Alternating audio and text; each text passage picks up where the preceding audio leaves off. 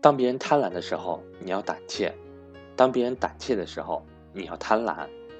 在零七年的这轮牛市中，当大多数人都沉浸在发财的美梦中的时候，林晋峰却保持了特有的清醒头脑。其实，投资需要的就是这种品质。我是格局班主任韩登海，格局商学院八月二十七日在 YY 语音上有关于共有产权房产投资免费分享课。赵正宝老师主讲，欢迎想参加的伙伴找我索取上课密码，或教您如何准备和操作 YY 语音。我的手机和微信为幺三八幺零三二六四四二。今天我们将要分享的主题为牛市来了。二零零七年一月三十一日，上证指数大跌一百四十四点二三点，至两千四百点左右。两市近五十家股票跌停，这是千点以来牛市行情中单日跌幅最大的一次。从二零零五年九百九十八点到二零零七年这一天，中国股市一直在走一个慢牛行情。很多人都觉得一月三十一号的这次暴跌可能是阶段到顶的信号。此前，摩根士丹利一份针对 A 股市场的研究报告认为，A 股。将二零零七年上半年面临回调。德意志银行最新发布的研究报告也认为，二零零七年中国股市前景依然看好，但在未来二至四个月内出现调整的可能性非常大。事后看来，这些分析也正确。二零零七年的确会出现调整，只是那是十个月以后的事情了。股指只是在一月末稍微喘了一口气。然后一举在九个月里涨到了六千点，牛市来了。牛市里，人们个个都喜气洋洋，人人都可以成为股神。成都日报就发现了这样一位股神，这位名叫老张的股神，轻轻松松收益就翻了十倍。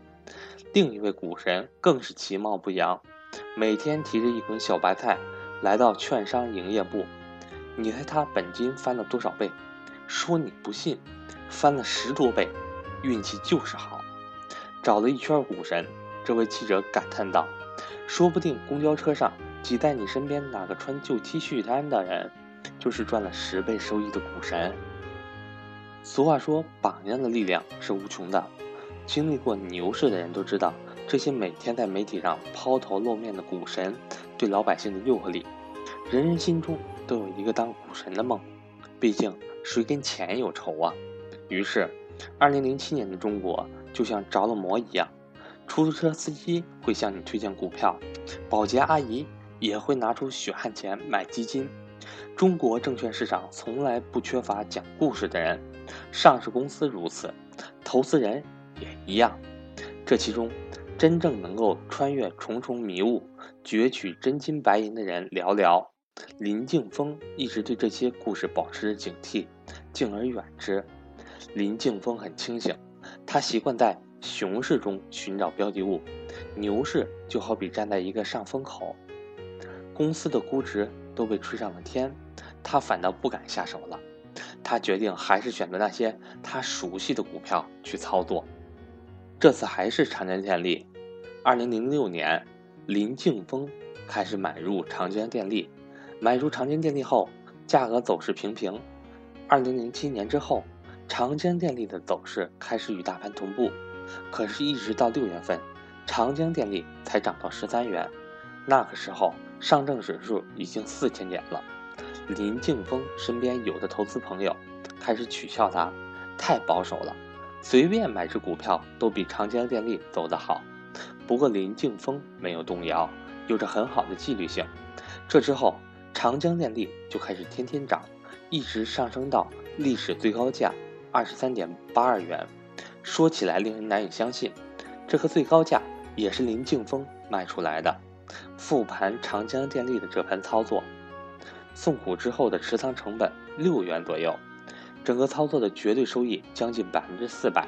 虽然都说是大牛市，但真正能够获得四倍绝对收益的人寥寥无几。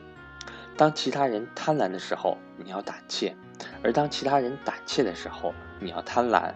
林敬峰喜欢将巴菲特的这句名言挂在嘴边。二零零七年，这个市场开始显露各种疯狂以至癫狂的状况时，林静峰有些胆怯。相对而言，我更喜欢熊市。在熊市里，我会忙得不可开交，市场上遍地黄金；而在长期的大牛市当中，我的操作水平不会比我们饭堂做饭的阿姨强。不过当时唯一还能算得上是无风险套利的交易，就是打新股了。